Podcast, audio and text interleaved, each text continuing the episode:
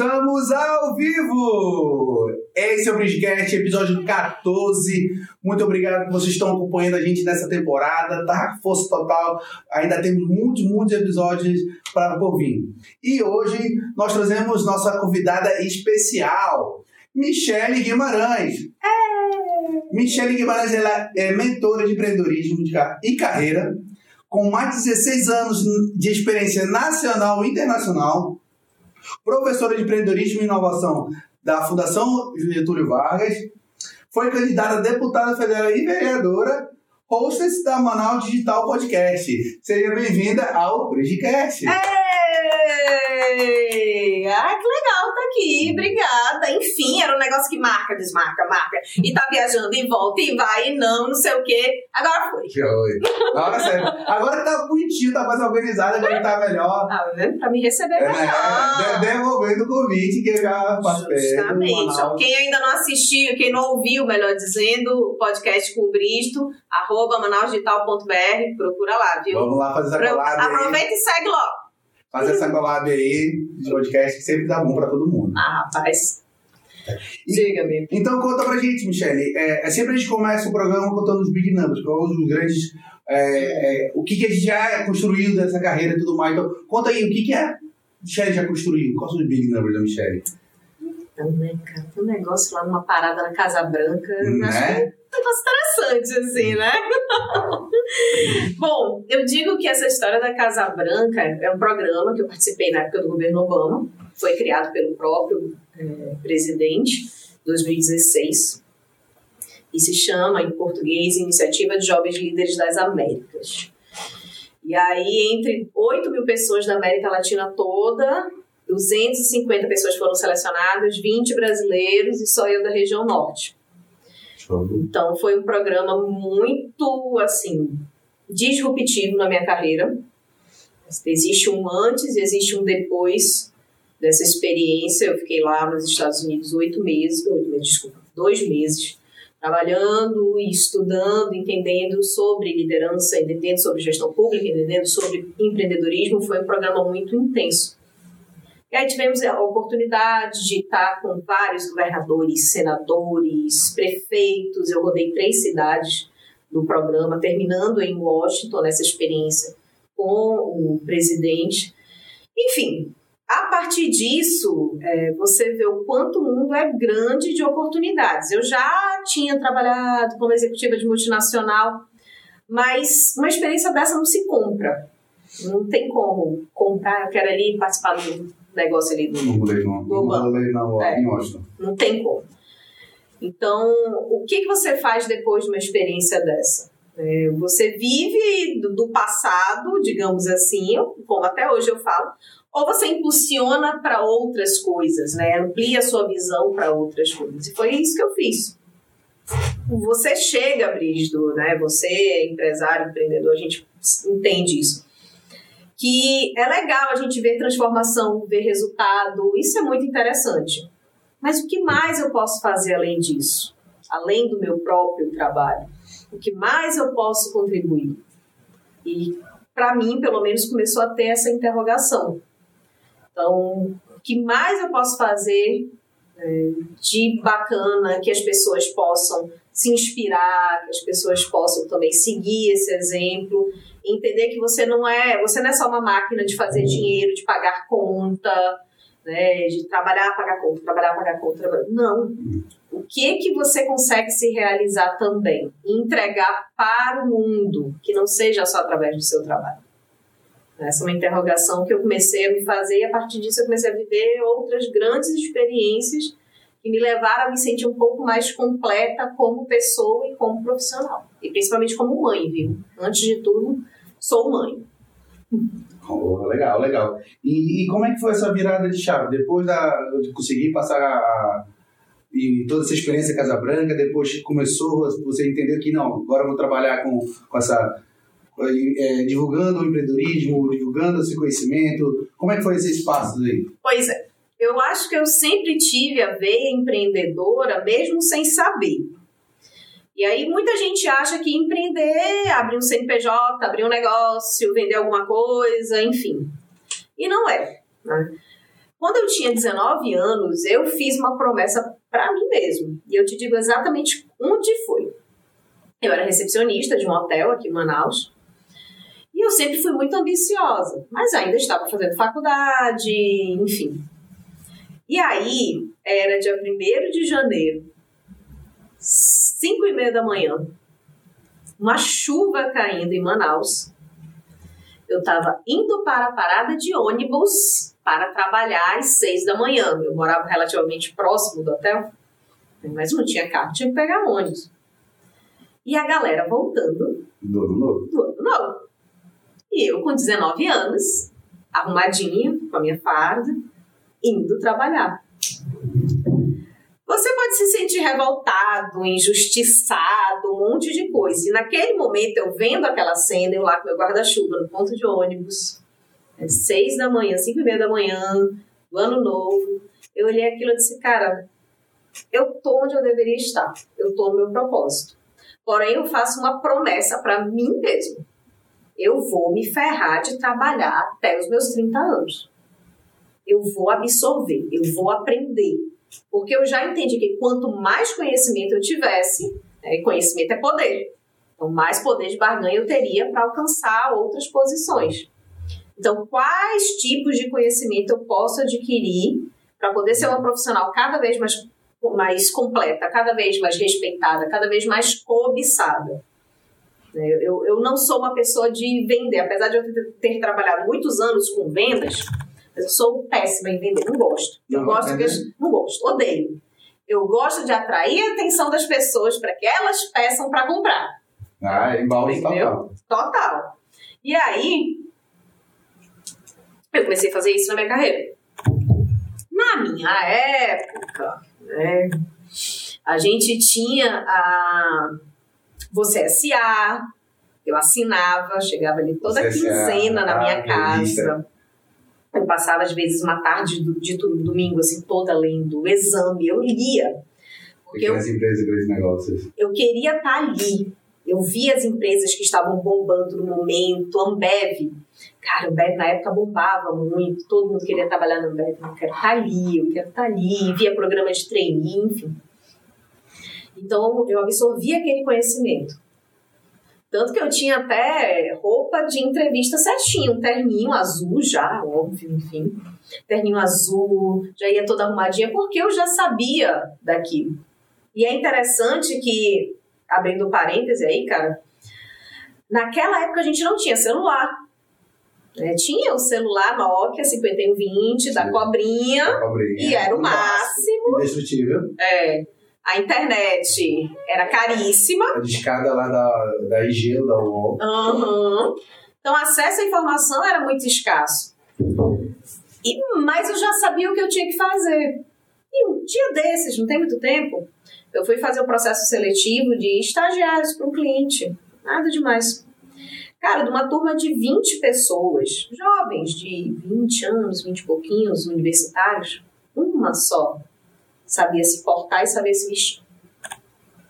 E era uma empresa séria, uma coisa assim mais é, tradicional.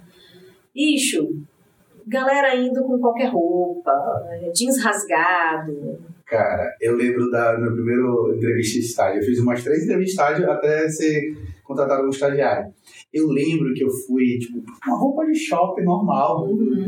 E eu tinha um, aqueles cordão de, de prata grossão. Ui! É, não, aí eu com a quebra, igual eu achava, eu achava que eu tava sa- saindo no, no rolê do colégio. Putz. Aí eu fui lá, eu acho que eu falei tudo errado. E o pior é que ainda me contrataram. Aí, tipo, depois, anos depois, eu, eu, eu analisando minha própria entrevista, eu falei, cara, eu falei, só besteira. Eu não conseguia nem, eu não fui usar nenhuma roupazinha social. Sim. Eu, eu, eu lembro que quando eu me incomodei do meu modo de vestir, meu comportar, vendo todo mundo lá da, da fábrica. Uhum. Aí eu fui, cheguei, não, vou comprar, aí eu comprei 10 blusas sociais. Aí as pessoas já achavam que eu tava fazendo entrevista em outro lugar. Mas não, o Bruce vai sair. Bruce vai Não sair. entrou dessa forma, É, né? entrou dessa forma, tá, tá se arrumando, tu vai pra entrevista hoje, né? Tu vai pra entrevista onde? Porque realmente eu não tinha noção nenhuma do que, o que, o que eu tinha que fazer. Eu acho que essa é a maior, foi a maior ansiedade do início da minha carreira. Porque eu queria chegar lá num, carro, só que eu não sabia quais habilidades que eu precisava. Sim. Mas como é, que, como é que eu vou virar gerente? Como é que eu vou virar diretor? Como, como é que chega lá? Qual é o caminho? Tem que aprender o quê? Tem que fazer o quê? Tem que só esperar, é, é por tempo, é por resultado, e o resultado é, é como é que é o resultado. Ninguém explicava como, era, como é que era a regra É, do jogo. muitas vezes é um jogo que ninguém explica. É.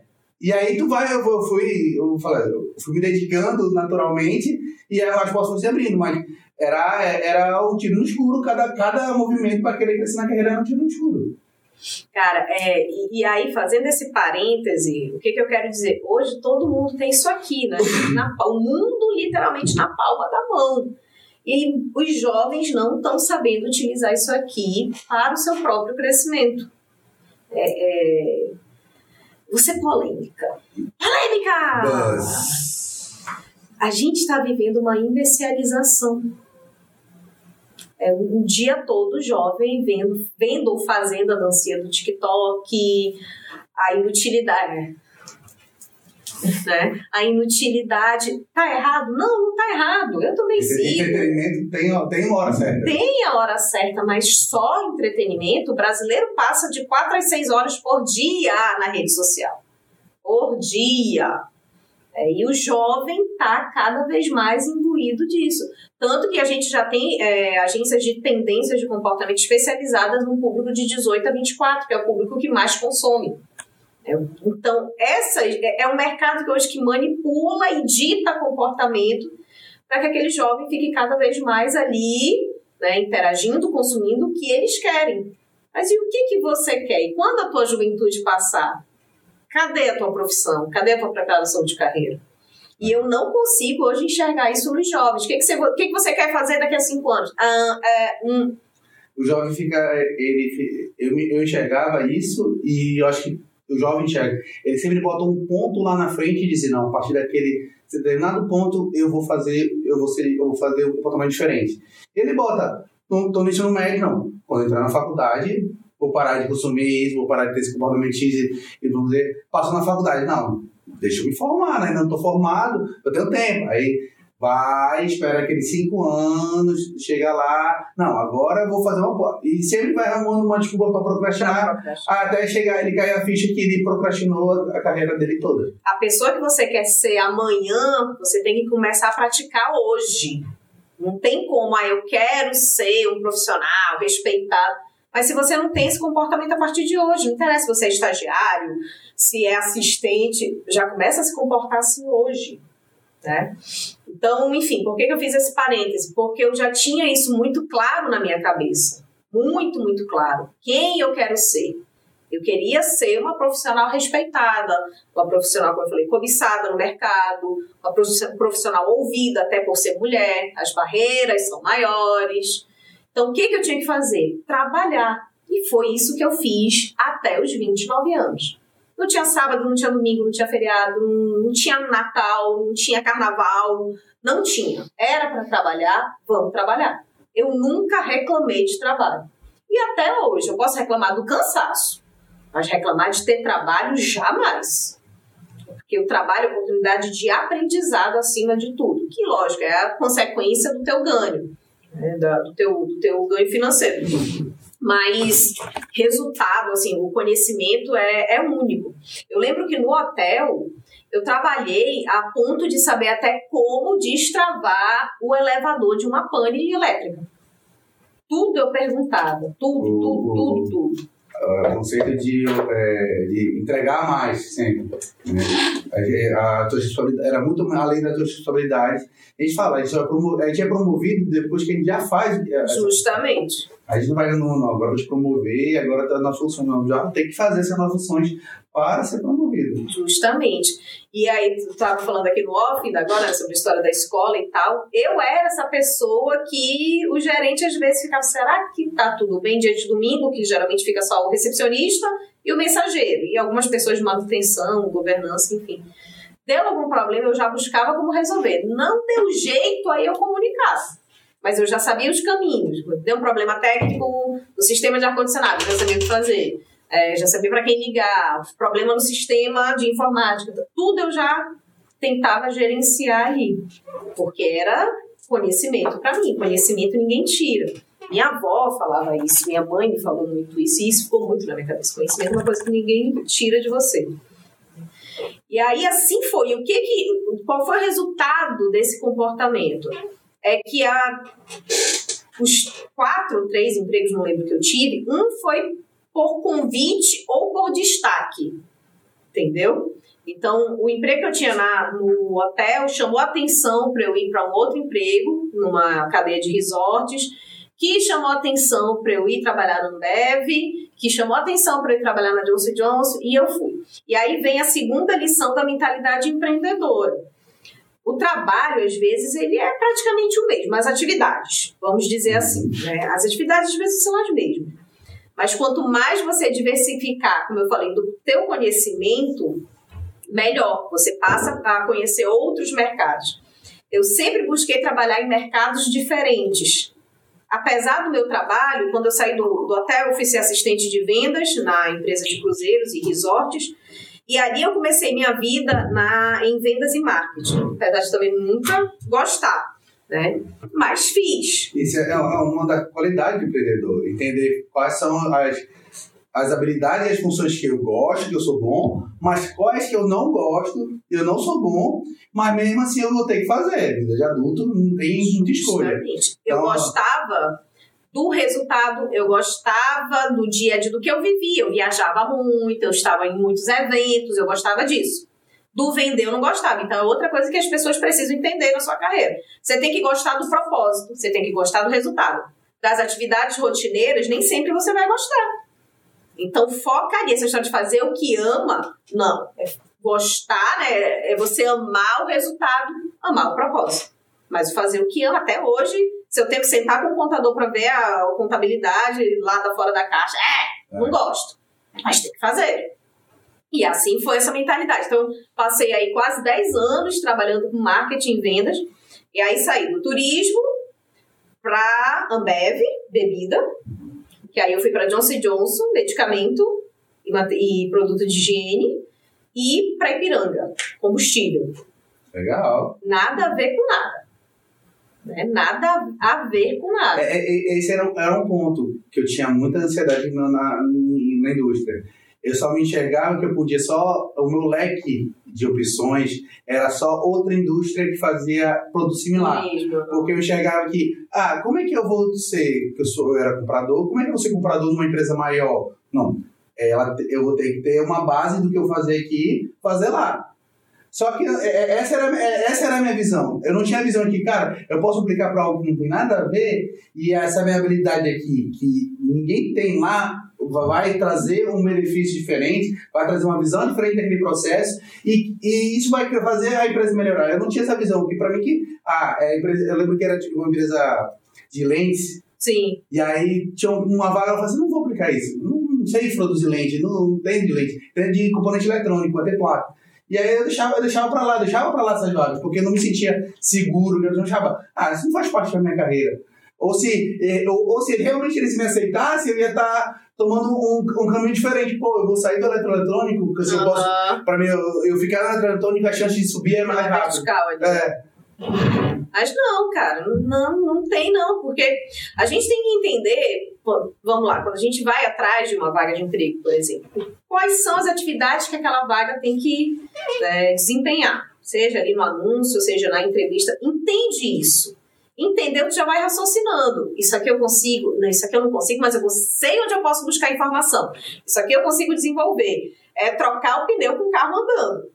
Né? Você tendo pelo menos a maioria das habilidades ali para começar a desenvolver bem as atividades diárias da tua vaga, arrisca. Arrisca, porque vai ser um outro mundo.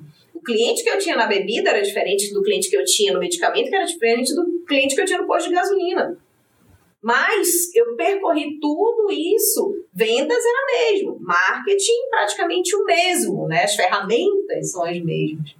Mas a forma de lidar com os clientes e as dinâmicas do mercado são totalmente diferentes. Isso é muito enriquecedor para você. Então entenda, eu consigo desenvolver, eu consigo realizar, eu consigo desenvolver essas habilidades para executar bem? Corre, vai atrás. Os primeiros 90 dias numa empresa é para você correr atrás do conhecimento e depois começar a entregar alguma coisa. Mas ter esse medo, né? Ah, não, vou sair daqui. Da... O não sair da zona de conforto que é o perigo. O, maior risco é não tomar risco. O maior risco é tomar risco. Justamente.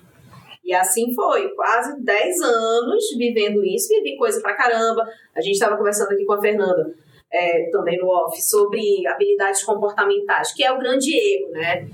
Quantas vezes eu ouvia, queria ser gerente regional, gerente executivo, um cargo. Eu já entrei em bons cargos, mas eu queria mais. Ah, não, você é muito nova. Na época eu tava, já era gerente de alguma coisa com 24, 25 anos de idade. Né? E aí eu era muito nova e também ninguém, ninguém queria me desenvolver enquanto líder. E eu fui aprendendo com os erros. Eu lembro muito bem que na Ambev eu me masculinizei muito para sobreviver ali dentro. Nossa. Na época era uma empresa muito masculina, não digo machista, não é essa a palavra, mas eu tomava conta de 60 homens. Né, e aí, na época não tava esse, acho que é a, a cultura SG. É. Então, o SG ainda não existia Não. ainda. Então hoje em dia tem lá o, setor de SG que fica olhando toda essa, essa questão e implantando para tudo ser de um, de um novo, novo padrão. E aí, como é que você sobrevive? Né? Eu tinha 21, 22, mais ou menos. Como é que você sobrevive nesse meio? Eu me masculinizei muito. Eu tenho um amigo que é daquela época, até hoje ele me chama de galerosa. até hoje. Ele, e a gente já fez negócios em outras coisas, ele super reconhece meu trabalho, a minha evolução, a minha trajetória, mas ficou na cabeça dele. Ficou, porque era a forma como eu tinha que me comportar, tinha que me comportar, eu achava que tinha que me comportar ali. Mas eu não tinha ninguém que dissesse, não, Michelle, é por aqui. Eu fui descobrindo na porrada. E aí, quando eu fui sair da Ambev, que era assim, muito pau para toda obra, muito dinâmico e muito masculinizado. Eu fui para Johnson Johnson, que já ia um pouquinho ali metade, metade, homens e mulheres. Já era uma empresa mais doce, digamos assim. Eu lembro exatamente de outro ponto que me marcou muito. Eu já na, na última entrevista para entrar na Johnson, e aí o meu gerente queria ser meu gerente direto, né? Tava a gente, tava nós dois e a diretora de RH nacional num call. Beleza, ela me entrevistou e eu muito pá, pá, pá, pá, pá, pá ali, muito né, agressiva para mostrar gana, para mostrar raça. E aí ela falou para ele, né? E eu ali ouvindo. Ela disse, Celso, eu achei ela ótima, me preocupo com o comportamento. Eu acho que não encaixa no, no nosso. Aí aquilo ali me acendeu uma. É, acho que é- esse, esse é o grande ponto. Ela te entrevistou, viu quem você era, mas ela não determinou qual era, o, o que ela esperava. Ninguém me falou. É, tipo assim, beleza, você é desse jeito, mas aqui eu quero que seja desse jeito. E é o Você consegue, se, erro. você consegue se adaptar à regra do jogo? É o grande erro, porque as, todas as entrevistas eram muito a, a questão técnica, técnica, até você sabe isso, você sabe aquilo, você sabe não sei o quê. Mas o comportamental, ninguém falou, a, né, a cultura da empresa. Por mais que eu tivesse pesquisado alguma coisa. Mas eu era muito nova, não tinha tanta malemolência, malandragem que hoje eu sei que eu tenho. né? Só que quando ela falou aquilo, na mesma hora me acendeu uma bandeira ali. Oi, o que, que ela quer dizer com isso? Ele segurou o rojão. Ele era até faleceu já, mas ele era um nordestino arretado. Ele não, pode deixar que eu controlo, porque eu tô precisando desse perfil no momento, mas pode deixar comigo. Beleza. Aí agradecemos, encerrou a ligação ali. Quando foi uns- uma semana depois, eu fui para Fortaleza, que era um, um dos escritórios da, da empresa, e eu foi a primeira coisa que eu perguntei dele, o que, que ela quis dizer. E aí foi quando ele veio me falar sobre a cultura da empresa. Ele falou: olha, eu entendo de onde você vem, mas aqui a banda toca dessa, dessa, dessa, dessa, dessa forma. né? E o que que seria isso? Na Ambev era tudo pra ontem, ninguém dava bom dia, boa tarde, negócio muito. pá, pá, pá, Lá não, era oi, bom dia, como tá sua mãe, seu pai, seu filho, papagaio, periquito, cachorro. Então, você poderia fazer isso aqui pra mim? Aí, cara, no começo aquilo me dava uma gastura, pra que essa enrolação toda? Mas, assim, era uma oportunidade muito melhor do trabalho anterior, né? De, em todos os sentidos, era uma coisa que eu queria. É assim que tem que ser? É assim que vamos ser. Fui me adaptando. Digo que foi fácil, né? Mudar a faceta de uma hora para outra. Não foi. Não foi fácil. Mas você tem que ser, né? Maleável. Então a empresa é como? Qual é a cultura da empresa? Qual é o DNA da empresa? É assim? É realmente você quer estar ali? É, muita coisa batia com, meu, com, com os meus valores culturais também. Ok, vamos se adaptar, não tem problema. E ali fui, me adaptei. E aí, quando, inclusive, entrou um outro, um outro diretorzão nacional e tal, que já veio com uma cultura parecida com a da Ambev, né, que foi algo que eu vivi, mas não queria viver de novo. Né, para mim já tava, né, já tinha dado. Aí o cara entrou na empresa e eu vi que o negócio ia mudar. Eu disse, pô, viver uma Ambev de novo? Eu disse, não, tá na hora de bater as asas e voar. E assim foi. E aí fui parar na Ipiranga. Volto para um ambiente, apesar de ser muito masculino, mas não era um masculino tão agressivo. Quase não entro, porque, mais uma vez, um gerente direto me defendendo. E o outro dizendo, não, porque tem que viajar, ela é mulher. Cara, aquilo ali. Chega que doeu. Porra, tudo é porque eu sou mulher? Tudo é porque eu sou nova? Cacete, será que eu que tô errada? Todo mundo acha uma desculpa, né? É! Fica achando defeito. A cada solução que tu traz, eles acham defeito. Aí não, beleza. Aí mesmo assim me admitiram, ah, vamos lá. Um ambiente também só de homens. E qual foi a minha dificuldade que eu também, mais uma vez, tive que me adaptar? Com o perfil de cliente. Perfil de dono de, de, de posto de gasolina, geralmente é, é um cara meia idade, que tem vários negócios e tererê. Eu tinha. E tu tava na indústria, 20 né?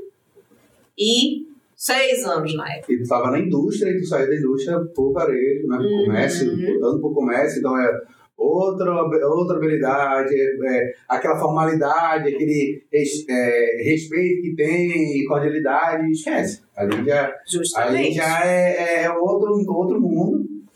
Só que aí eu já né, um pouco mais velhinha e um pouco mais malandra, beleza. Como é que eu vou lidar com esse perfil de cliente que poderia ser meu pai?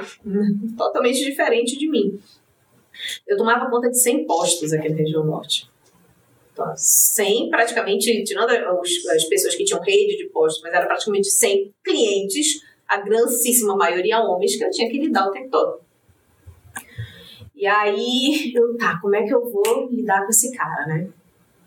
Vamos lá. O que, que essas pessoas pensam? A história do Globo Repórter. Que pensa, que conta, que fala, né? O que, que eu fazia? Quando eu fui a conversar com um a um, me apresentar, tererê, eu fui sondar. Eu chegava no posto e ia perguntar dos funcionários. E aí, tudo bem? Como é que tá fazendo amizade tal? E aí, seu fulano? Como é seu fulano? O que, que seu fulano gosta? Qual é o time que o seu fulano torce? É, seu fulano tem filho? Tem? Tem mulher? Fui perguntando sobre a vida da pessoa, entendendo como é que eles eram. Eu cheguei num ponto, assim, para poder ter esse quebra-gelo legal funcionando, que eu tinha no meu celular o aplicativo do Brasileirão. Toda quarta e todo sábado eu via quem ganhava, quem perdia, quem estava na frente, quem estava atrás, tererê, tarará, para ter assunto, para ter o que né, conversar antes de eu falar sobre negócio, venda. blá. E aí assim foi. Então, ah, o Flamengo perdeu, né, São Paulo empatou, olha, tá lá né, na zona vermelha, não, vai para Libertadores. Do nada a gente fica aprendendo essas coisas tudo. Não é minha praia, aprendi. E aí fui quebrando gelo, adquirindo confiança, que foi um puta de um desafio. É você lidar com pessoas tão diferentes de você. Olha, eu recomendo, uma vez na vida todo mundo faça esse exercício. Cara, assim, vai ali num, lugar onde galera é totalmente diferente de você, você vai aprender muita coisa. Lidar com situações, porque eles vão trazer É. N situações, N desafios. Tu vai ter muito jogo de cintura, tu vai ter que ter muita paciência. Já, já passei por, por algumas que eu falo assim, como é que eu vou sair dessa? Meu Deus, um gato. Um gato. Do nada ele abre a porta. Gente, É, não devia não, mas olha, dessa qualidade eu ainda não tinha conhecido, não. ele aprendeu a usar maçaneta. E agora eu quero ver pegar o gato. O gato legal o gato solto no estúdio. Já já ele tá aqui em cima da mesa com a gente. Já tirou ele se tocou ali pra trás. Pois é, e aí. Olha, tem outro. Chega aos meus 29 anos, exatamente, engravido de Máximos. Sem esperar, nada programado. E eu respirei tão aliviada, porque eu tinha batido a minha meta lá dos 19. conquistei toda a experiência profissional que eu podia para poder, assim, chegar nesse momento que é um, eu digo que é o empreendimento da minha vida. Esse empreendimentozinho, ele tem que dar certo. É, o que, que é dar certo? É ser um ser humano decente, né, um ser humano bondoso, um ser humano preocupado com a sociedade. Os outros empreendimentos podem dar errado, mas esse daí não tem como dar errado, não. Vai ter que dar certo. Eu disse, caraca, vou ser mãe. Que porcaria é ser mãe? Eu sou filha. Ah, o que é ser mãe? As pessoas acham que é instintivo você ser mãe. É, você é mulher, você toda mulher foi preparada para ser mãe. Não, tem mulher que não quer ser mãe. Eu não me via no perfil de ser mãe. Mas beleza, era o que tinha naquele momento. Saí da empresa, vamos ser mãe. É. Vamos estudar para ser mãe, então. Essa eu já falo, teria até um pós-graduação para ser mãe e pai. Porque eles vêm perdidos de uma maneira é, com conceitos de educação, de educação para os filhos totalmente perdidos. E muito de quem faz esse início de educação é o pediatra. Uhum. O pediatra, é, a pediatra sempre é, ele ensina muito mais do que o dever dele. Não, ensina como tratar, como levar, como cuidar. Até é, vira um terapeuta do pai, porque o menino tá dando comportamento assim, não, é mamãe. Então, eu vejo muito que o, eu, tem uma função muito pedagógica para ensinar a ser pai e mãe? Muito. Porque o contexto muda. Você ser uma criança da década de 80, como eu fui, é uma situação. Uma criança dos anos 2020 e tanto é outra. É, o mundo mudou, muita coisa mudou, a psicologia evoluiu, tudo evoluiu. É, mais estudos, mais pesquisas. Então, o que, que é ser mãe? Passei os nove meses estudando para ser mãe, literalmente lendo, fazendo curso, inclusive. Beleza. É, não esperava, mas agora isso aqui vai dar certo sim. Vai ter que dar. Tem que dar amor? Tem que dar amor. Nossa, olha, pra quem me conhece, que sabe a bicha bruta que eu sou é. e me vê como mãe, o quê? Máximo de falar, mamãe te amo, mamãe isso, daqui a pouco. Hum, que horas são? no momento 8 horas. Daqui a pouco ele vai estar tá forçando o pai dele para me ligar, porque é tem que dormir no colinho da mamãe. Se é amor que edifica e desenvolve a pessoa, então vamos dar amor. Né? Então, o que, que eu preciso fazer para que esse ser humano seja um bom ser humano? E tudo isso eu fui estudando, fui estudando, fui estudando até hoje, até hoje. O meu Instagram é cheio de, de outros perfis que eu sigo, de psicólogos, de neurologistas, de um monte de gente assim. E acaba então, sendo uma, um mindset de, da carreira profissional, de entender que eu tenho um desafio X, um problema para resolver, quais habilidades que eu preciso dele, eu vou lá, testo, valido, erro, vou, reaprendo, é. vou, e é, acaba sendo mais, é o, é o, é o ingrediente mais importante da tua vida, tu tá com todas as habilidades na mão para se desenvolver, para executar. Porque aí entra uma questão de análise, assim, o que que a minha mãe, meus pais, os pais fizeram comigo que deu certo, que não deu certo, que eu gostei, que eu não gostei. É, a gente diz, eu, eu acredito, mas as pessoas não erram, elas fazem melhor que elas podem com as ferramentas que elas têm. É, então, na época dos nossos avós, tudo era muito escasso, tudo, tudo era muito sofrido, tudo era muito escasso. A criação era de uma forma que replicou para os nossos pais, que hoje a gente tem um mundo de informações na nossa mão e a gente pode fazer um pouco melhor. Né? E, e trazer essa, essa otimização do desenvolvimento humano para essa criança. Ontem aconteceu um negócio bem interessante, né? Eu trabalho muito crença limitante, quebra de crença limitante que ele não tem e eu blindo para ele continuar não tendo. E eu falo já muito de dinheiro com ele, para ele entender que dinheiro é bom, que dinheiro não é sacrifício, que não é uma coisa apenas. requer esforço. Esforço é diferente de sacrifício. Né? Requer esforço, mas que dinheiro é bom. A gente viajou no começo do ano, então tudo agora no mundo dele tem que trabalhar para fazer dinheiros para viajar. Ele oh, entendeu legal. que tem esse resultado. Tem o benefício. É, então, quando ele, ele fica ali, ah, não quer estudar. Se não estudar, não consegue trabalhar. Se não consegue trabalhar, não faz dinheiro. E eu vou dando mini tarefas para ele, para ele entender que para ele viajar de novo, ele tem que dar parcela dele de contribuição. É, tirar a mesa, fazer a tarefinha, enfim. Aí ontem ele estava brincando na pia do banheiro fazendo caca lá, né? Ah, Brincando, aí o pai dele, para com isso, desperdício de água, não sei o quê. E tarará. Aí ele dá um grito que eu ouvi lá no meu escritório. Eu sou rico! Aí eu, tá, o que que tá rolando ali? Eu só ouvi o sou rico, né? Não tava entendendo. Aí o pai dele, rico só se for de saúde. Eu disse, opa, pera. Peguei ele e disse, você é rico sim. Só que é o seguinte, toda água que sai daqui da torneira, ela custa um dinheiro. Então, se sair muita água, a gente vai pagar muito dinheiro para essa água. Então, de rico a gente vai ficar pobre. Entendeu por que, não dá para ficar gastando água? Aí, tá, tá bom, não vou mais gastar água. Entendeu? Mas eu não quero que. Eu, que ele, ele, se ele quer se ver rico, ele vai se ver rico sim. E ele vai entender que o dinheiro é para as coisas boas da vida, para ele fazer coisas boas para ele, para os outros, enfim. Pô, mas isso dá um trabalho do cacete. Né? Dizer que é fácil educar um ser humano me deixa 24 horas trabalhando, mas deixa 24 horas educando, não.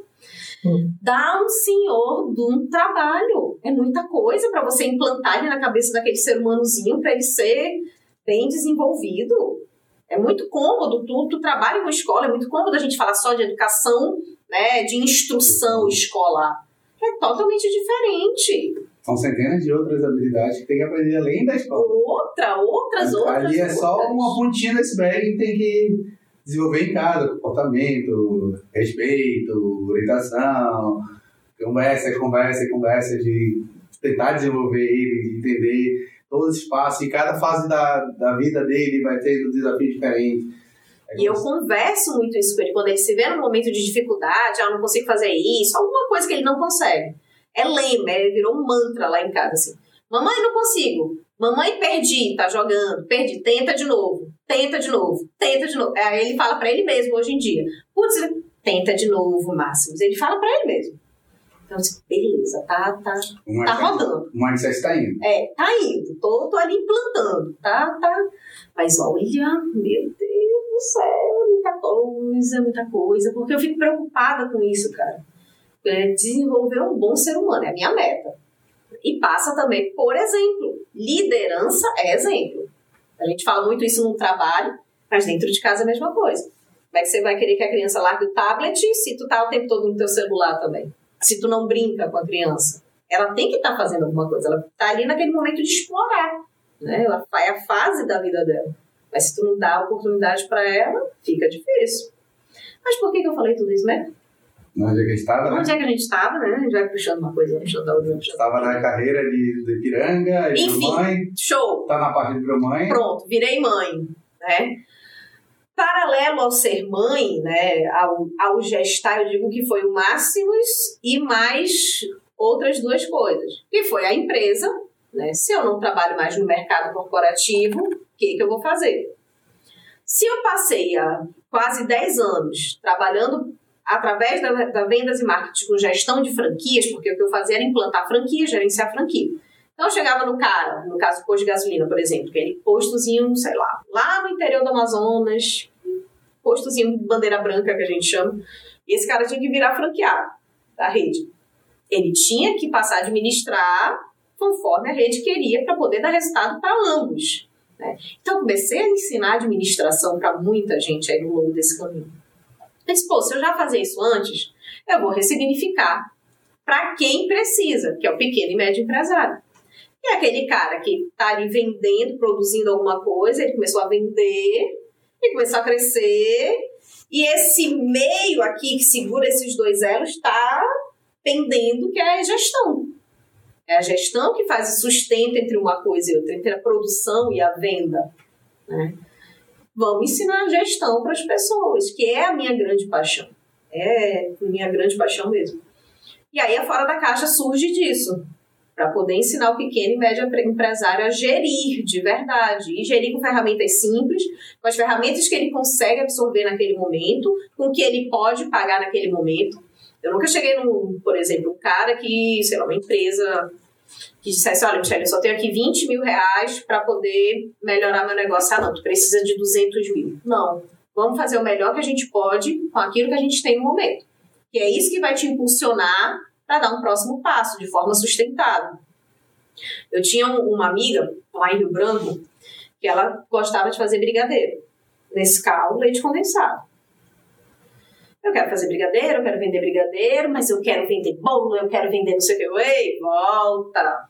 O que, que tu faz de bom, né? O brigadeiro. E a textura do brigadeiro dela era diferente mesmo. Alguma coisa que ela fazia ali na hora de botar no fogão que era diferente. É o brigadeiro que tu faz de bom? Vende o teu brigadeiro. E começa a conversar com o teu cliente. E a gente foi começando a construir o negócio dela. Ela ia pra faculdade, um potinhozinho de, né, de Tupperware, vendia, perguntava, tá muito doce, tá muito isso, tá muito aquilo, foi aprimorando. O dinheiro, a gente começou a reinvestir. O que, que tu precisa para dar um próximo passo? Quero fazer curso. Então vamos juntar para fazer curso. E assim foi por uns dois anos.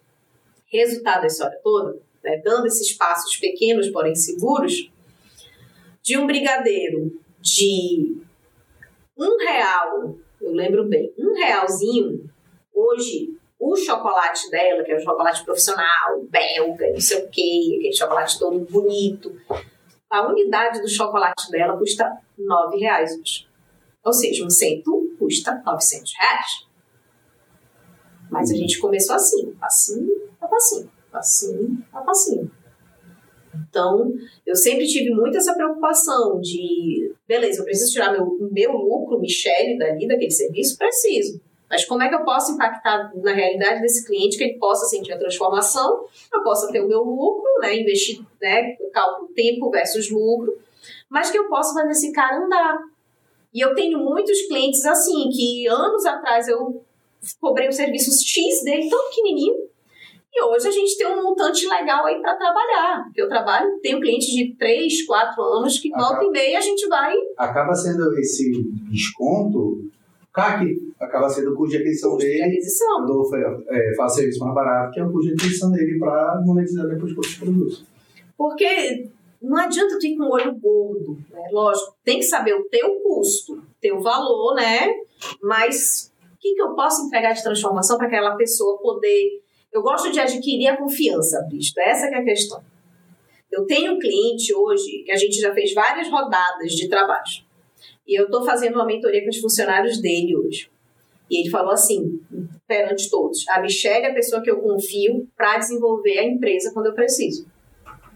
Pô, isso para mim não tem preço. Confiar é uma coisa tão difícil das pessoas terem. Né? Normalmente é algo que é a empresa, é resultado, é dinheiro, então, o que eu faço lá com ele é sinal de que realmente ele entrega, e até hoje ele entrega ali. Ele me diz o que ele quer, eu vou caminhando, a gente vai conversando, mas começou um serviço desse tamanho. E até hoje, se eu precisar, porque como eu vendo o meu conhecimento, né, não é que eu não queira que as pessoas valor, não valorizem meu conhecimento, ele custou caro também. Né, custou muito caro. Vários cursos, várias experiências, mas que, que eu posso fazer de transformação na vida daquela pessoa hoje?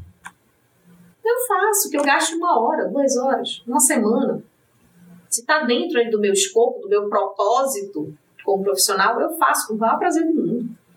Eu prefiro ter realmente, como eu falei, aquela pessoa trabalhando comigo várias vezes do que ter só uma vez, porque eu explorei, né? E a pessoa vai se sentir insegura de querer me abordar de novo.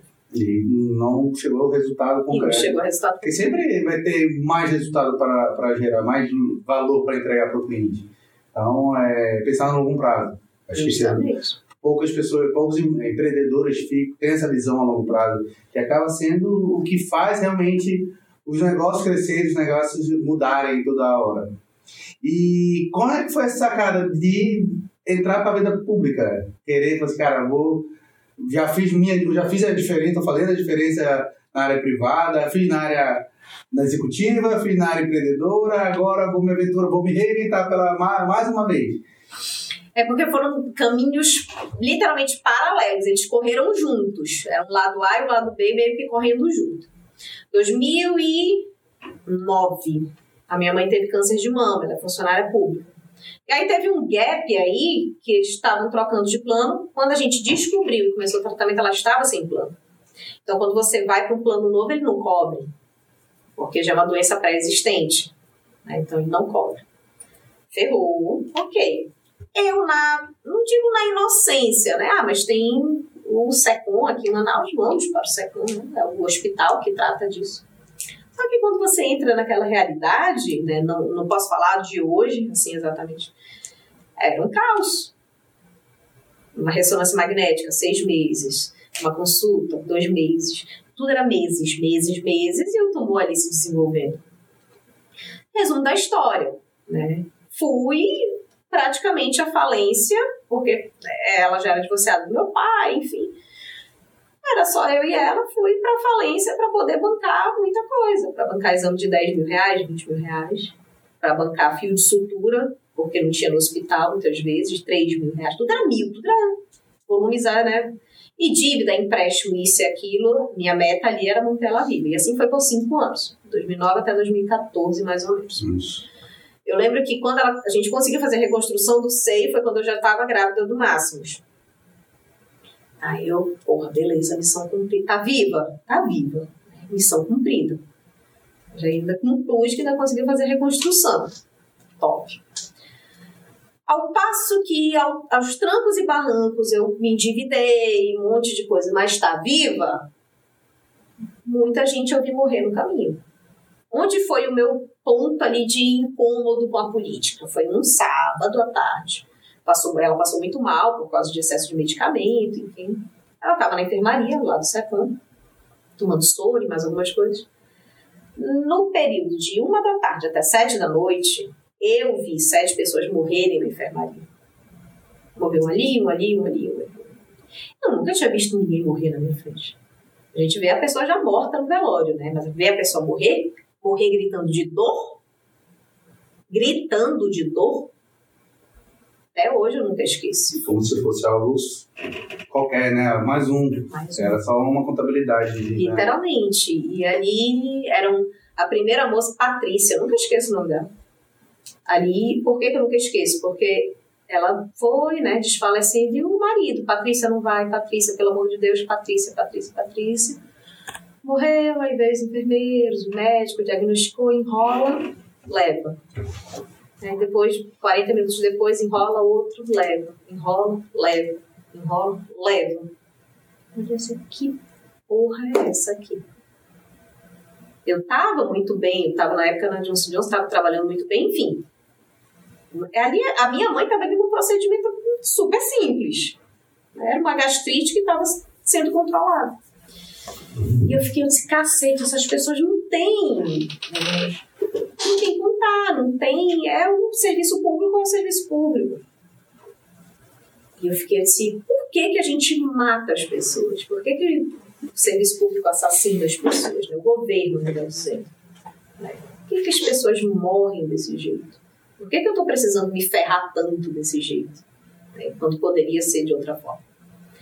Assim como eu estudei para ser administradora, eu não sabia nada de política. Eu disse: quer saber, eu vou estudar política, eu vou estudar para entender. Não posso ser arrogante e dizer, ah, é corrupção, é isso, é aquilo. Tá, o problema a gente já sabe, mas como é que contribui para que isso possa se reverter de alguma forma? Fui estudar política. Aí, em 2015, eu começo a minha vida partidária, porque não tem como você falar de política sem falar de partido, se é neles que tudo começa. Uhum. Então, eu fui para um partido, entender, backstage mesmo. Deixa eu ficar aqui entendendo, deixa eu ver como é que é. E a temperatura disso. É, deixa eu entender o que é uma campanha eleitoral, como é que faz. E ali fiquei. Só que em paralelo, continuei trabalhando, em paralelo fui estudar. Então tá, eu estudo como? É uma faculdade? É não sei o que. Aí fui descobrindo cursos. Aí, porra, tem os cursos bons. Eu era no exterior, como da Casa Branca, mas foi tudo bolsa, é, ou em São Paulo. E eu disse, é bolsa, vamos atrás de bolsas. E aí eu fui viciando, uma bolsa atrás da outra, uma bolsa atrás da outra, uma bolsa atrás da outra, e adquirindo conhecimento. É, e vida partidária, e trabalhando, e viajando para estudar, e entendendo tudo isso. E aí a gente vê que o negócio é muito mais complexo do que a gente imagina. É muito fácil a gente apontar o dedo na cara do político, sem olhar para a gente enquanto eleitor. É, o, o, o debate eleitoral é muito raso, porque é um ciclo vicioso, a gente não dá uma educação cidadã para poder. As pessoas falam muito da ditadura, péssimo, horrível, verdade, concordo. Mas uma herança da ditadura era a educação. O... Ai, eu esqueci o nome da matéria, eu ainda tive, no oitavo ano eu ainda tive. É científico, né? É, era uma coisa assim de ensino cívico, literalmente. A gente não entende a nossa Constituição, a gente não lê, não é ensinado a entender a nossa Constituição. Né? E tudo isso faz parte da tua formação enquanto cidadão. Não adianta. Hoje a gente é uma máquina de colocar um, ser um depósito de, de coisa ali na cabeça da pessoa para ela passar no Enem. Mas e aí, a formação cidadã dela, quem é que dá? Ninguém está dando. Ninguém está dando. E como não me deram? E eu tive que ir atrás, entender tudo isso. Enfim, estudei, estudei, estudei muita coisa. Fui para Oxford fazer curso sobre ética governamental, sobre corrupção governamental. Fui para São Paulo, Renova BR, Movimento Agora, muita coisa. Conhecer gente nova que já trabalhava na política, entender. E desprovida de preconceitos. Eu converso até hoje com gente de esquerda, direita, centro, baixo, porque quando você é eleito, no caso, você está ali para conversar com as pessoas que foram eleitas também de outras vertentes, de outros lados. Tu não escolhe quem é o teu oponente ali para conversar, teu, teu outro negociador. Tu tem que conversar com aquele que está ali no momento, no poder. Então eu fui sempre muito desprovida desses preconceitos. Aí disse, beleza, passei ali 2015, 2016, 2017, antes de 18 eu vou me candidatar. Aí me candidatei a deputada federal. Qual foi a maior crítica? Ah, mas tu já quer chegar por cima. Não, foi uma estratégia. Porque eu estava mirando 2020 como vereadora, só que eu precisava, dentro daquele leque de oportunidades do partido que eu estava, eu já tinha ali um espaço. Eu disse, pô, deputado federal quase ninguém é. Você tem poucos candidatos. Posso não ganhar, óbvio, que eu posso não ganhar, a chance era grande de não ganhar. Mas o meu nome já vai começar a ser ampliado. Eu precisava que as pessoas me conhecessem. Né? Se a ferramenta é o voto, se para votar a gente precisa de pessoas, eu preciso que as pessoas me conheçam. Então eu vou fazer uma campanha boa em 2018 para facilitar minha vida em 2020, do que eu chegar né, do nada em 2020. E assim foi. Aí chega na campanha, mais uma vez, beleza, como é que eu me destaco aqui no meio dessa multidão? É um bordão? É uma bandeira? Eu bati muito na eficiência da gestão pública, que era essas, esses questionamentos que eu tinha. Por que, que isso é errado? Por que, que acontece dessa forma? Então, foi uma campanha muito baseada em explicar para as pessoas a ineficiência. Mas que tudo começa no voto, tudo começa em você elegendo o teu representante. Todo mundo tem atenção que esse ano. Esse ano tem tudo de novo, viu, gente? Aquela adrenalina. Final de ano, Campanha eleitoral, Copa do Mundo vai ser uma lindeza no final do segundo, segundo semestre vai, vai ser uma bênção. Novembro em diante acabou o ano. Nossa, é briga, é briga de briga política depois foi todo mundo abraçado no futebol. Justamente, o Hexa bem. Hexa bem. E aí, eu, beleza, né? Se o, o, o eleitor é o cara que escolhe o representante e a gente tem esse debate tão raso, para decidir um voto, deixa eu levar isso aqui um pouco mais além. Eu disse, se a gente, quando vai pedir um emprego, que era né, o que eu estava ali, olha, me deixa entrar neste emprego, neste trabalho, para ser tua representante. A gente não apresenta o currículo? Eu disse, eu não vou apresentar o meu currículo. Se eu passei esses anos todos estudando, eu tenho que me destacar de alguma forma. Eu fui a primeira candidata na história desse país a entregar meu currículo para eleitor. E aí a imprensa chamou atenção na época, eu fui parar no Estadão, fui parar no The New York Times, a candidata do currículo. Porque isso nunca tinha acontecido. E aí eu não tinha um santinho, era uma folha desse tamanho, assim, mais ou menos. À frente era um currículo normal, tudo que eu fiz, estudei, trabalhei, brará. Aí atrás vinha o número, as propostas, tererê, tarará. Porque as pessoas precisam entender isso, né? Todo mundo elege né, enfim, pessoas aleatórias que vão gastar uma grana ali naquele cargo para qual resultado? Um deputado federal, o salário custa 33 mil, mais um monte de coisa, um monte de penduricalho que poderia ser facilmente é, deletado. O Congresso Nacional custa um milhão, hoje deve estar em um milhão e oitocentos mil. Quatro anos atrás era um milhão e seiscentos, vamos corrigir um pouquinho aí para cima. Deve estar um milhão e oitocentos mil a hora. A hora? A hora. A hora. Cada hora vai-se um milhão e seiscentos mil reais embora. do Congresso Nacional. O que é Congresso Nacional? Câmara dos Deputados e Senado. Junto esses dois, 58% desse gasto é com folha de pagamento, comissionados, os próprios deputados, pensionistas, aposentados. Tarará, tarará, tarará. Isso, isso, é uma coisa absurda. É um absurdo o sistema de aposentadoria brasileiro, né, que prejudica quem recolhe lá o INSS da, sua, da CLT da vida. O funcionário público tem essa questão de anos de trabalho, beleza, mas o político, seis meses em. Um suplente que assume seis meses já tem aposentadoria.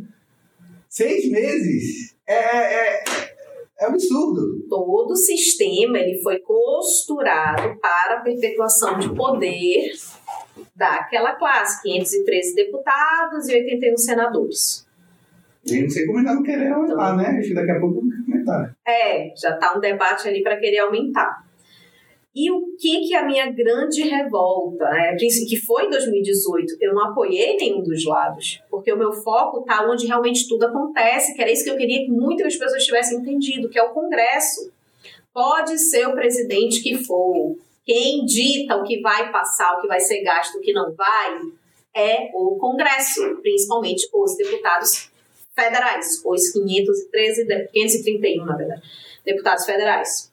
São eles então pode ser quem for o presidente, pode ser o cachorro caramelo. Agora, agora o, o negócio de gastos, a folha de gastos está é, tá diretamente na mão do, do, presidente da Câmara. Então ele que aprova qualquer mudança no orçamento.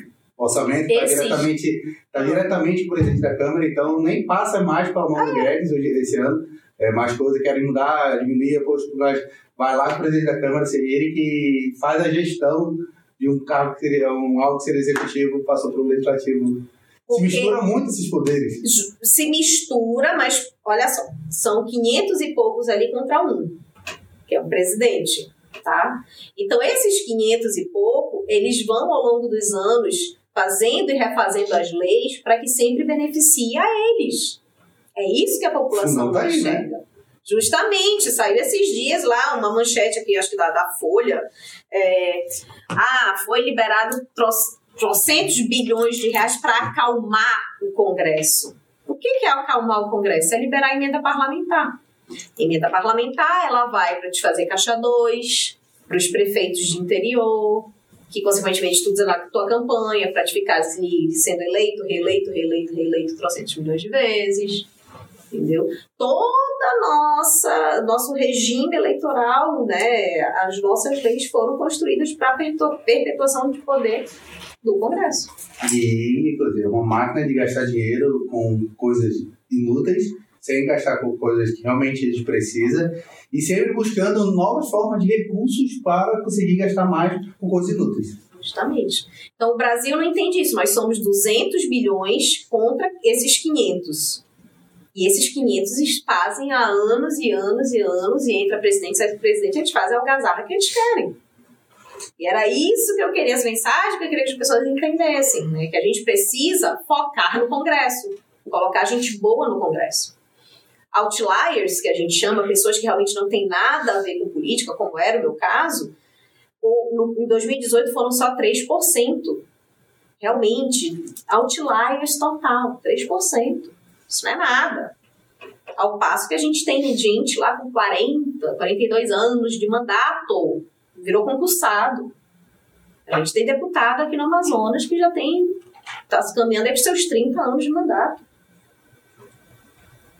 Então é muita coisa e todos eles influem muito na nossa vida, são eles que, que ditam a nossa vida.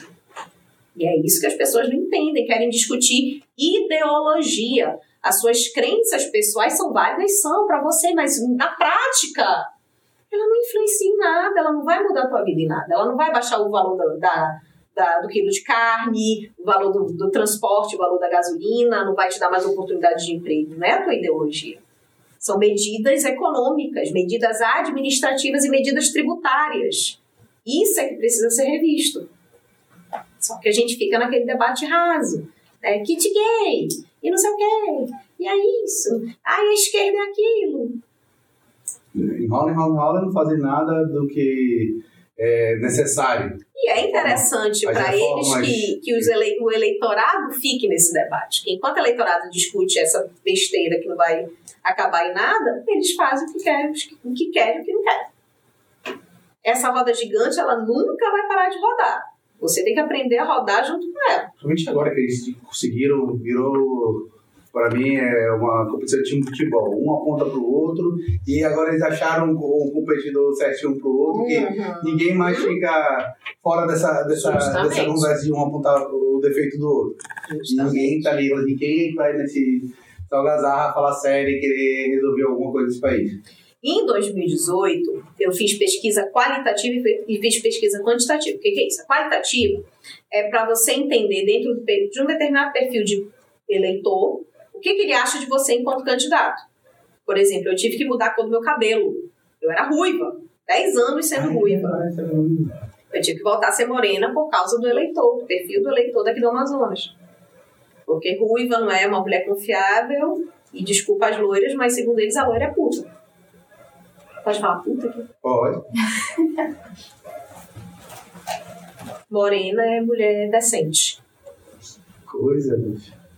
Pra te ver o nível e o, a gente apresenta uma série de vídeos e fotos, e reportagens, um monte de coisa. E aí a pessoa, o, o moderador vai perguntando daquele grupo o que, que eles acham. Eles encasquetaram só na aparência. As mulheres mais ainda encasquetaram na aparência. E os homens ainda foram para alguma coisa do meu discurso.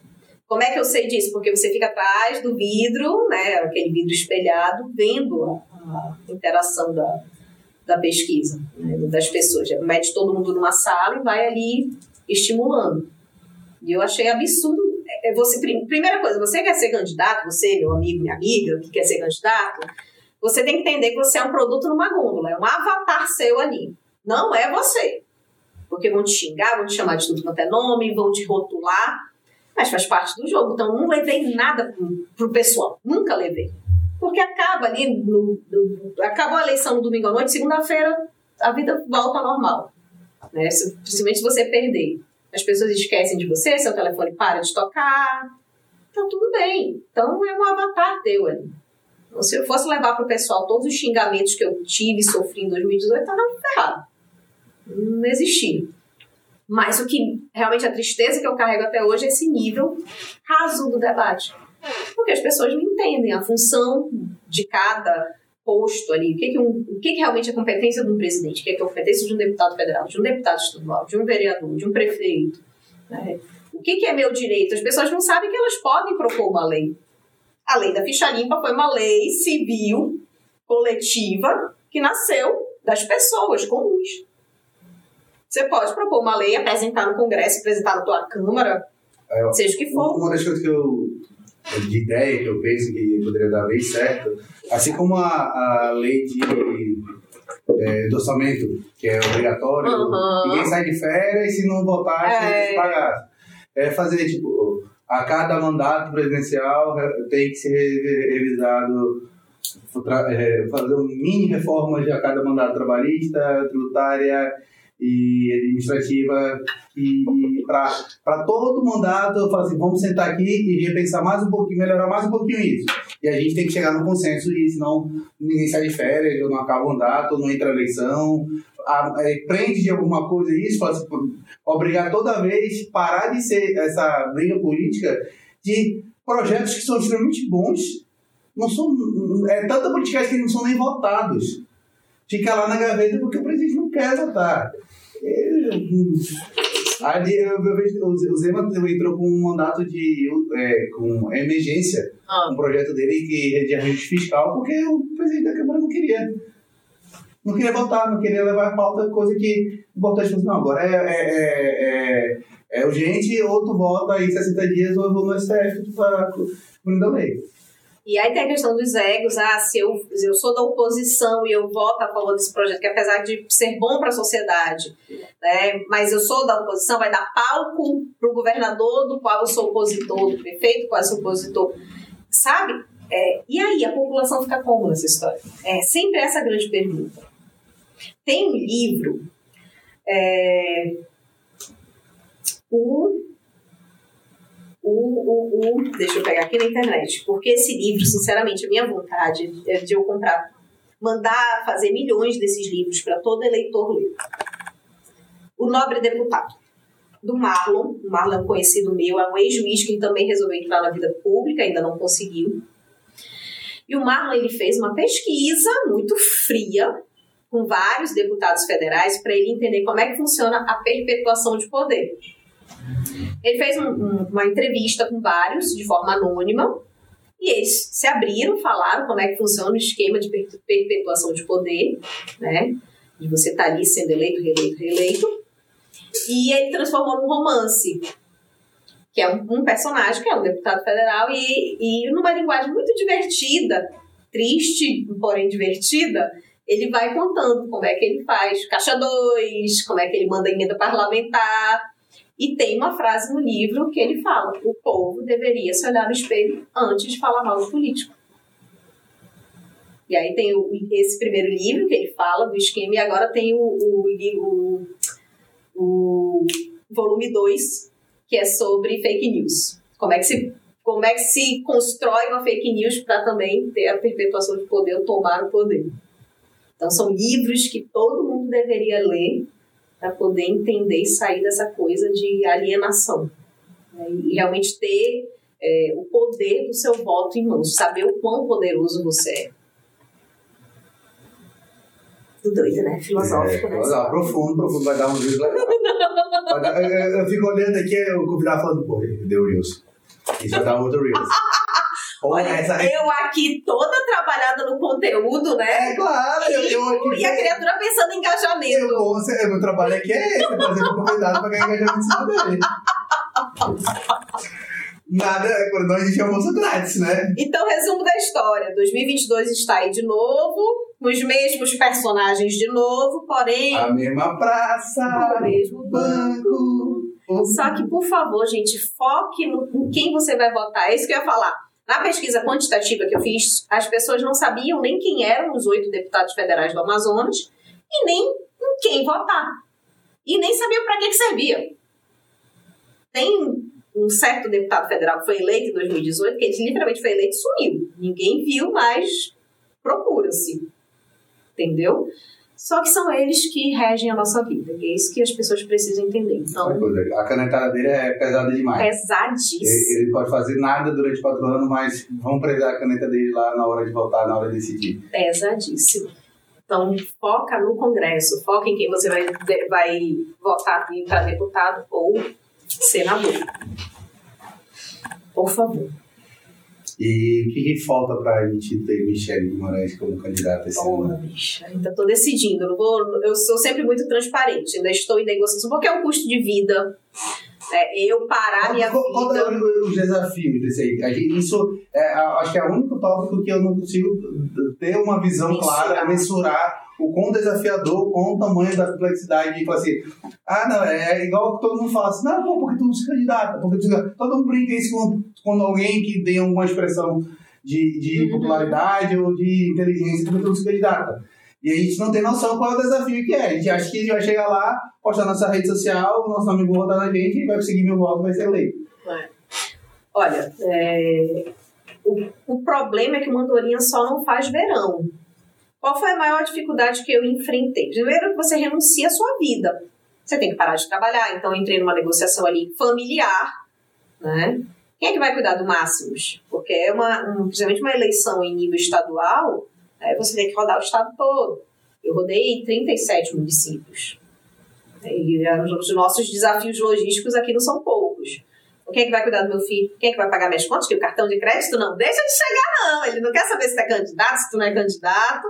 Ele tá ali, todo final do mês, chegando lindo para louro. É, então, como é que eu vou pagar minhas contas? É, meu trabalho, qual é o custo em cima da minha carreira, da minha profissão? Tudo isso eu calculei para essas duas campanhas, 2018 e 2020, né? E aí, o que me entristeceu é que as pessoas ainda são muito melindradas. Ai, Michelle, eu queria te apoiar, mas eu tenho o rabo preso não sei aonde. Ai, mas eu tenho medo de me expor. Cara, mas eu não consigo impactar 30 mil pessoas. É humanamente impossível. A gente precisa dos replicadores. Então, como é que você quer mudança se você não faz parte minimamente dessa mudança? Se você não consegue influenciar cinco outras pessoas a conhecer o teu candidato, a votar nele, né? Assim, pelo menos conhecer, mostrar para as pessoas que tem uma outra opção. Então, o, o papel do eleitor é primordial. Só que o que acontece hoje com quem tem a máquina pública na mão, quem tem o poder na mão, ele compra. É, no interior, quantas e quantas vezes, chegando já perto das eleições, aí eu queria tanto votar na senhora, eu gostei tanto, mas é porque chegou aqui o candidato fulano de tal e ele anota o nosso número do título de eleitor e aí ele diz que se a gente não votar nele, não vai ter mais isso e aquilo e não sei o quê. fazer, vou consultar É. clubes do Não existe né? isso. Não existe. O máximo que vocês podem saber é quanto teve aquela sessão eleitoral. É, então, ah, aqui eu esperava 50 votos, teve só 10 votos. É o máximo, mas saber quem votou ou não votou, isso não existe.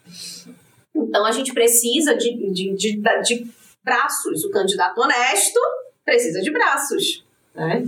Então, precisa do envolvimento do eleitor. Ah, eu ainda estou estudando. Tá, em junho eu Acho tenho que- essa resposta. Acho que talvez isso, a, a comunidade empreendedora que é muito é, unida, muito, acho que ela, ela, ela peca um pouco nisso. De se unir e falar assim, como a gente pode ser, já que a gente é unido para para é, compartilhar conhecimento, compartilhar experiência, compartilhar vivências, compartilhar oportunidades de negócio, mas por que a gente consegue ser em comunidade, falar assim, pô, vamos apoiar alguém em comum para esse aí em comum fazer a diferença lá? Seja Michel, gente, qualquer outro, que tenha, que tenha valores, que entenda realmente a nossa necessidade de ser diferente do outro. Para a gente começar a botar um ou dois, assim, né, nessa, nessa proporção, nessa ideia. E eu acho que é, vai muito da, do medo de se comprometer. Uhum. Aí ela falou assim, não, não mexa, não mistura o negócio com política. Né? Tipo, todos esses grupos de comunidade empreendedora que eu participo, eu não, eu, toda vez que a gente fala alguma coisa de política, é, todo mundo já volta para É, aí só que quando a, a Zona Franca está ameaçada, tem que se resolver onde? No meio político. Quando precisa de, de diminuição de, SN, de ICMS, algum tributo, é no meio político. As pessoas não conseguem entender essa correlação, só pode. É que não tem como grandes impactos na vida de todo mundo só acontecem pela política, que foi que eu enxerguei. Eu arrisquei porque eu entendi isso. Não tem como. Eu posso fazer, criar uma ONG ali, ajudar uma instituição a pular, fazer um projeto social, mas e a política pública? Né? O Máximos tem autismo. Eu gasto horrores com o tratamento do Máximos. Eu e meu marido, a gente sabe o quanto pesa. né? E quem não tem? É sempre isso que eu me pergunto. Beleza, eu posso fazer um exame de, de sangue hoje que o cara vem na minha casa tirar o sangue. Mas eu pago horrores por um plano de saúde. E quem não tem? E quem não tem? É sempre essa pergunta. E quem não tem depende do serviço público, que depende de políticas públicas eficientes. Então não tem como a gente dissociar.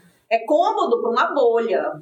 Que ok, tem seu dinheiro, faz sua viagem internacional, paga suas contas, vive lá no apartamento, certinho. Mas, porra, vamos pensar no próximo? Vamos pensar lá na periferia? É, lá no interiorzão do Amazonas, que continua, é, passam décadas e continua em subdesenvolvimento, que não tem expectativa nenhuma? É essa que é a questão. Tudo passa pela política pública. precisa tirar a bunda do sofá e começar a fazer diferente. Uhum. Para só de reclamar de tuitar e a gente está querendo mudar o país e a gente está mudando.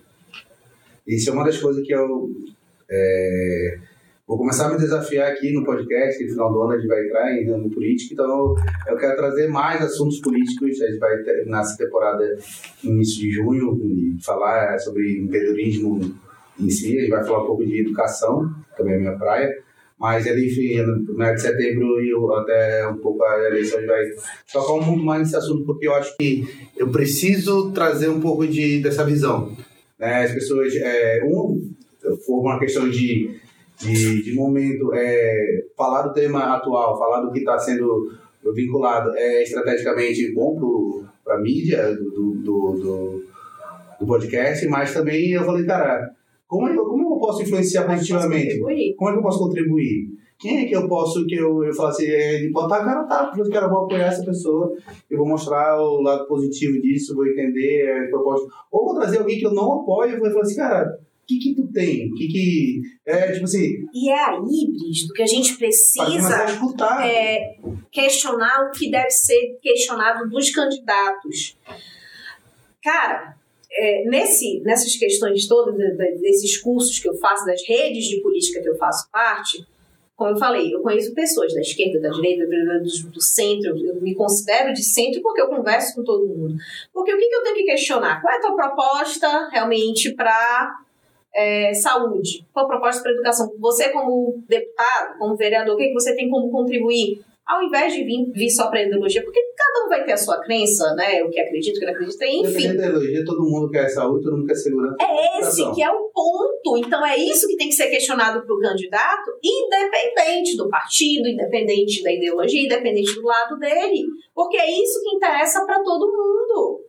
Né? Não tem como a gente falar só de. é, a gente falar de segurança, a direita vai dizer: ah, segurança é bandido bom, é bandido morto. Segurança é o cidadão ter a sua arma. Só que segurança perpassa por justamente educação, por infraestrutura, uma praça iluminada é segurança, por desenvolvimento econômico, por atividades sociais, né?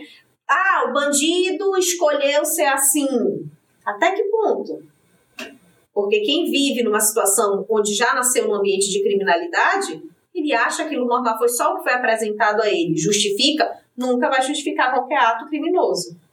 Mas se a gente tivesse um país em desenvolvimento econômico, que tivesse uma escola decente, que tivesse oportunidade de emprego, que tivesse uma boa infraestrutura, a chance desse cara ser criminoso iria diminuir bastante.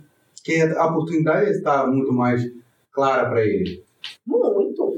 É muito, muito cômodo pra gente que veio da escola particular e não sei o quê, falar de oportunidade. E pra quem não tem, é sempre essa pergunta. Eu tô confortável, mas pra quem não tem, como é que fica? Então é isso que você tem que questionar do seu candidato. Não interessa qual é o partido, qual é nada.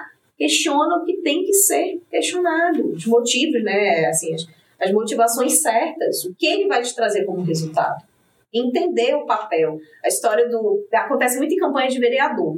É, principalmente vereador que já está no poder.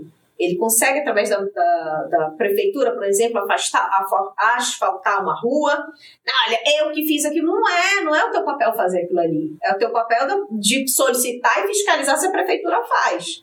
Mas você não é um mini prefeito para fazer um monte de coisa. Tá errado. E é isso que as pessoas precisam entender. O eleitor precisa entender que cada macaco tem o seu galho. É, e, e realmente fazer esse, esse questionamento. Qual é a tua posição? O que, que você pretende? É, aí, e começar a casar isso na cabeça para escolher bem o seu candidato. E essa questão é, é tão. é- a falta de educação política é tão grande que ele até confunde o que o, realmente o que o vereador faz para cobrar ele. É, é, esse exemplo é muito grande de, da asfalto. Ele não entende o que, que o vereador realmente tem que fazer, então ele confunde as atividades da prefeitura com a do Estado, do governo do Estado, que ele acha que todo mundo faz a mesma coisa. Uhum. Não, não, não, não entende a divisão de poder, não entende que a gente precisa do vereador lá na Câmara, fazendo, trabalhando em cima das leis, fiscalizando, melhorando, com muito mais, porque a gente entende que o- tudo no funcionamento público tem que ter uma lei para dizer o que tem que fazer. Justamente. Então, é. E, E onde começam essas leis? Lei Suprema é a Constituição. Quem é que mexe na Constituição? Deputado federal e senador. Então começa dali e aí ramifica para a lei estadual e para a lei municipal. Então tem esse. Não tem como você ter uma lei estadual que vá é, é, estar acima de uma lei federal. Isso não existe, mas isso acontece muito. Teve um caso aqui que mexeu numa certa é, classe trabalhista que foi inventado uma lei estadual que veio, o Congresso Nacional derrubou e derrubou todos os benefícios que essa classe teve, que esse deputado teve, quer dizer, que esse deputado deu por fins eleitorais. e acaba é, é, botando a culpa no, em terceiros, dizendo que ele queria beneficiar a população e não deixar. Justamente. Outra coisa que a gente precisa rever com urgência, Pacto Federativo. As pessoas não sabem o que é Pacto Federativo. Elas não entendem que a maioria dos nossos recursos econômicos estão na mão do, do, do poder da União, né? Nacional. Isso, isso tem um, po- o último podcast do, do sócio, eles estão fazendo todos os presidenciáveis. Uhum. E eu, escuto, independente de quem, de quem pra mim, eu escuto todos, independente se for só dos sócios todos. E o Douglas falou justamente sobre a descentralização da, de Brasília como um, um dos, o principal câncer do Brasil. É. A, de- a necessidade de descentralizar Brasília. Porque Brasília acaba sendo lá todo mundo é, é, empacando qualquer coisa, porque tem que beneficiar Brasília primeiro, em primeiro lugar. E é, eu não tinha essa visão de, dessa necessidade de descentralização, coisa que nos Estados Unidos a gente tem, É. cada estado tem sua lei, é, a federação é o próprio estado, então cada um tem sua lei. É até estranho pra gente entender, ah, aqui pode, aqui pode fazer, andar É fora que da pode faixa, fumar maconha que não pode. É. E pode o beber na rua. é. X, aquele é Y. É. Mas É por que isso, na primeira vez que a gente vê, a gente não entende. Quando a gente vê, quando, quando ele deu essa, essa, essa ideia de descentralização de Brasília, eu falei, porra, faz muito sentido. Mas tá na mão de quem? Deputado federal. Ele falou também a gente entrar na é, é, esses é, grupos econômicos é, que, que o Brasil pode, pode entrar e tudo mais, que eles têm diretrizes de leis, de, é, de lei, de, de políticas, de condutas, que acaba a gente sendo obrigado a se adaptar. Então, a, a política internacional obriga a gente é, que. É isso que deveria estar focado, é isso que a gente deveria estar cobrando. Isso muda com todo o ser humano. É, a complexidade é tão grande para a gente parar e entender e, e difundir, difundir essa, essa- esse conhecimento. Quando a gente fala de Zona Franca, por exemplo, ah, Zona Franca agora, né? Vai acabar com o incentivo da Zona Franca porque deu lá para São Paulo e não sei o que, e tarará. A Zona Franca realmente foi criada para ter um início, um meio e um fim. Quando chegou anos atrás que já era para ter tido esse fim, é, beleza, desenvolvemos a Amazônia, significa que a gente deu um pontapé inicial para ter outros eixos econômicos também funcionando. Né? Só que o que, que acontece? Para você ter outros eixos econômicos, econômicos funcionando, você tem que investir em infraestrutura. Ou rouba ou investe. Os dois não dá. O dinheiro não dá para os dois. Entra governo, sai governo, é governo estadual, principalmente, entra governo, sai governo, sai governo. Né? Ai, posterga mais a Zona Franca. Posterga mais a... Porque é cômodo. 50% do ISS, Imposto sobre Serviço da Prefeitura de Manaus, vem de Zona Franca. O teu, praticamente o teu maior tributo tu recebe sem fazer esforço nenhum. É cômodo. Mas para eu ter outros eixos, bioeconomia, que a gente fala tanto, turismo e outras coisas, é turismo. Uma localidade só é boa para o turista quando ela é boa para o habitante. Tu consegue sair daqui para ir lá na reserva Duque de ônibus? Não possível. Longe, longe, inseguro. Turista vai conseguir fazer o mesmo? A que custo, né? Justamente, a que custo? Então, a gente só consegue desenvolver outros eixos se a gente E, tu desenvolver. e a gente Não. acaba percebendo que no Brasil a gente só consegue desenvolver algo se tem algum benefício do governo para desenvolver. A gente só co- consegue desenvolver montadora no Brasil se a gente der benefício, se a gente der o terreno, se a gente der isso, que isenção, isenção, isenção. Mas é porque aí, não dá infraestrutura. Enquanto tiver o benefício, o benefício que é o lucro. É, é isso que, que a o tem- benefício que é o benefício que é o lucro. Ela tá lá enquanto tiver o benefício. Porque a gente não tem competição, é, é- é zero competitivo em qualquer nível do, do todos os estados. A gente é- não é competitivo. Enquanto te, se tirar o benefício de todo mundo do Brasil e deixar todo mundo na mesma regra, não tem, não tem necessidade de Tem, cadê a nossa BR-319 que não sai nunca? Ah, isso aqui era pra gente já estar. isso não, não era nem pra gente bater a cabeça em uma estradazinha daqui pra lá. Era pra estar batendo a cabeça como a gente vai linkar Manaus a Belém, que vai linkar o Brasil todo. Porque se a gente tivesse já todos esses anos brigado por conseguir desenvolver um, uma- um caminho para a gente ligar para Belém, que a gente consegue ter estrada diretamente linkando o centro-oeste e tudo mais, pô, que aí tudo ia começar a desenvolver. A gente ia ver o fluxo de, de negócio correr, e aí a gente tem que lembrar, é, é, é, a Zona Franca ia ser mais um dos muitos negócios que ia poder ter aqui. E acaba sendo a gente construindo, fazendo as coisas para consumo próprio. E aí sabe que é limitado. Sempre vai ser limitado. Só que aí, pra- aí passa com conservação, ah, a BR-319 não sai, por causa da conservação ambiental, tererê. beleza, dá para ser sustentável? Dá, dá para conservar, só que dá trabalho, investimento em infraestrutura, é, turismo, investimento em infraestrutura, bioeconomia. Só que aí eu não quero, quero desviar o dinheiro. Então eu vou sempre dizer que alguém é o salvador da pátria da Zona Franca. É, e na hora que o bicho pega, eu vou lá brigar pela Zona Franca, porque é um dinheiro que vem para mim de uma forma muito fácil. Que entra para os cofres públicos de uma forma muito fácil.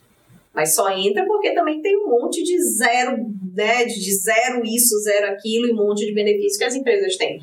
Porque no primeiro momento elas vão sacar fora.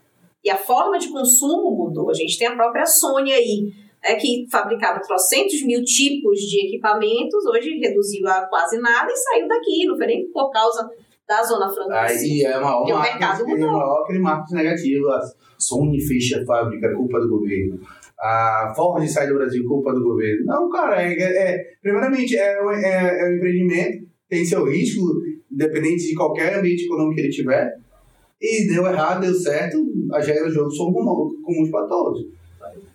Só que o mercado muda e a gente é que tem que se adaptar ao mercado e não ficar forçando uma barra ali até sabe Deus quando. É essa que é a questão. Então, porra, tá- vocês estão vendo assim, quando tem muita coisa para se questionar, para a gente ficar, né, direita, esquerda, que vai muito mais além do que isso. No final das contas, todo mundo quer a mesma coisa. É ter igualdade de oportunidade para todo mundo. É todo- é, no final das contas, todo mundo quer isso, de uma forma ou de outra. Só que a gente não está sabendo debater. É, eu acho que a gente está começando, começando a ter um movimento de estar um pouco mais inquieto de entender que a gente tem que ser mais ativo na política. Acho que isso está mudando de anos para cá, principalmente nessa. Acho que a gente nunca viveu uma guerra de duas, de É. dois times, como a gente está vivendo. Polaridade. É, duas polaridades. Antes era é, um, um- um time popular por vez, né, que, que dominava. Agora, realmente, a gente viu duas, dois times se guerreando. Agora vai ser, dependente de quem ganhar, vai continuar sendo essa guerra, vão querer continuar tendo outra, outras dessas. Então, Para o grupo que ganhar, para eles é domínio de poder, é cômodo. E um precisa do outro. Um só existe porque o outro existe. Tira um dos dois aí da história para ver. Complica.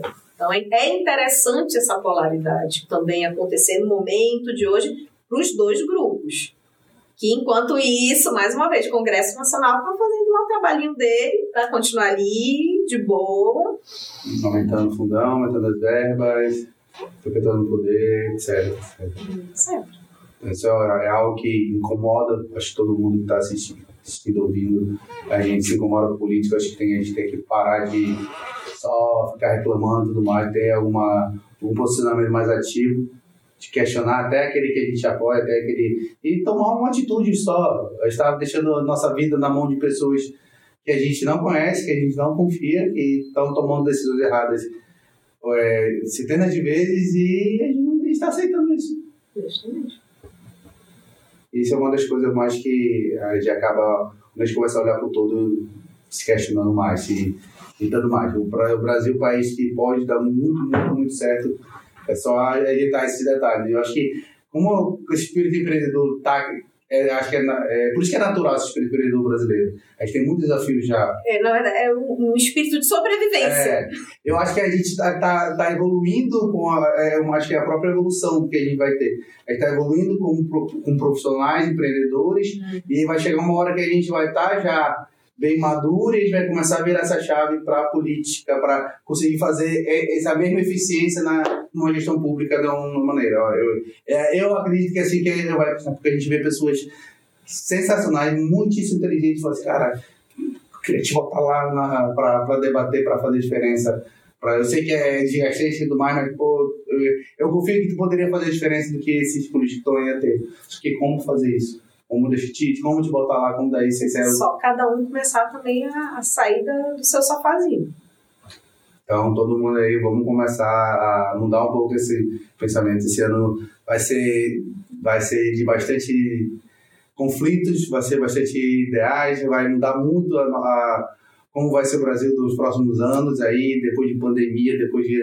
eh, o Brasil não cresce há 10 anos, né, 10 anos cresceu de 2% do nosso PIB, então isso é parado de crescimento. Então, o Brasil precisa voltar a crescer, precisa melhorar. Então a gente tem que fazer, cada um tem que fazer, todo mundo tem sua parcela gigante de responsabilidade que a gente tem que fazer a diferença. Cara, muito obrigado pra, por tudo Tá assunto, né? né? Se deixar aqui, vai ficar falando ixi, até, até o final. E é bem legal começar a, a, a tocar nesse ponto de política, Michele. É a primeira vez que a gente está falando aqui abertamente de Aham. política e a gente mostrar que não tem não é, não é tão discrepante a gente falar de empreendedorismo e a gente começar a falar de política. É, é, de política.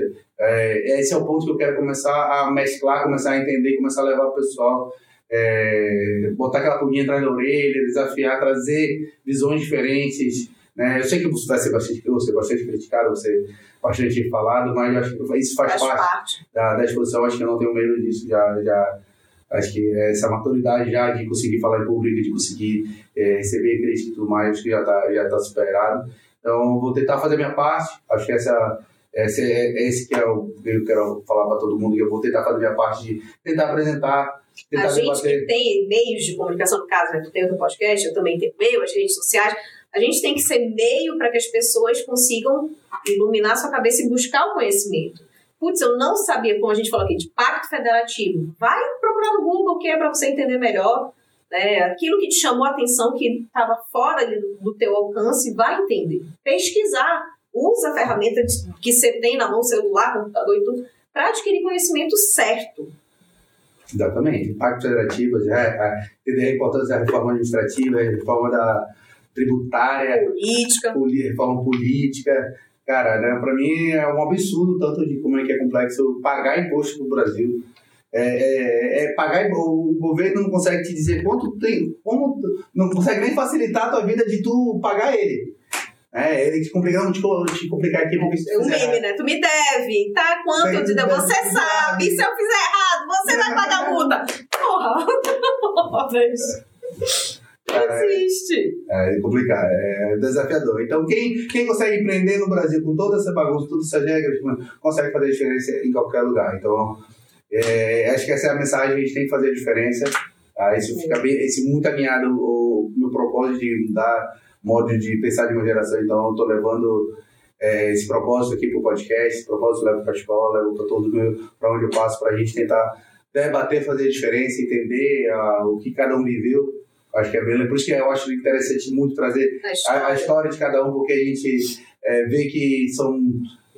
Tu mostrou em várias Michelles, não só a Michelle, e, isso, isso é um ponto. Até Michelle Jiu-Jiteira, viu? É, crossfiteira, Crossfiteira. né? Então a gente- e isso é. Acaba vendo que a gente tem a Michelle mãe, Michelle esportista, a Michelle política, a Michelle empreendedora. Ah, e a Michelle tem sua. fica cansada, a Michelle fica irritada, a Michelle chora, a Michelle fica feliz, ela tira. Como todo mundo. Então não existe essa bolha de perfeição. Não. E a gente só tem um, um caminho, que é acordar cedo, fazer diferença e trabalhar, trabalhar. É obrigado. Deixa tua, uma mensagem pro pessoal aí, as tuas redes sociais. Arroba Michele Guimarães AM, Michele com dois L's, Michele Guimarães AM, arroba manausdigital.br. Toda semana um papo sobre empreendedorismo, tá? Então vai lá conhecer. E lá na, minha- na minha, rede, no caso, eu falo de tudo para justamente as pessoas entenderem que a gente tem várias facetas e ser realmente uma fonte para que as pessoas ampliem seus, seus conhecimentos. Conhecimento é poder. Então, quanto mais eu conseguir ampliar, né, divulgar ali, difundir, melhor dizendo, um pouco do conhecimento que eu tenho para ajudar alguém, assim seja. Já conquistei meu propósito. Muito obrigado. Valeu, galera. Até a próxima. Bridgecast aí na área. Tchau, tchau.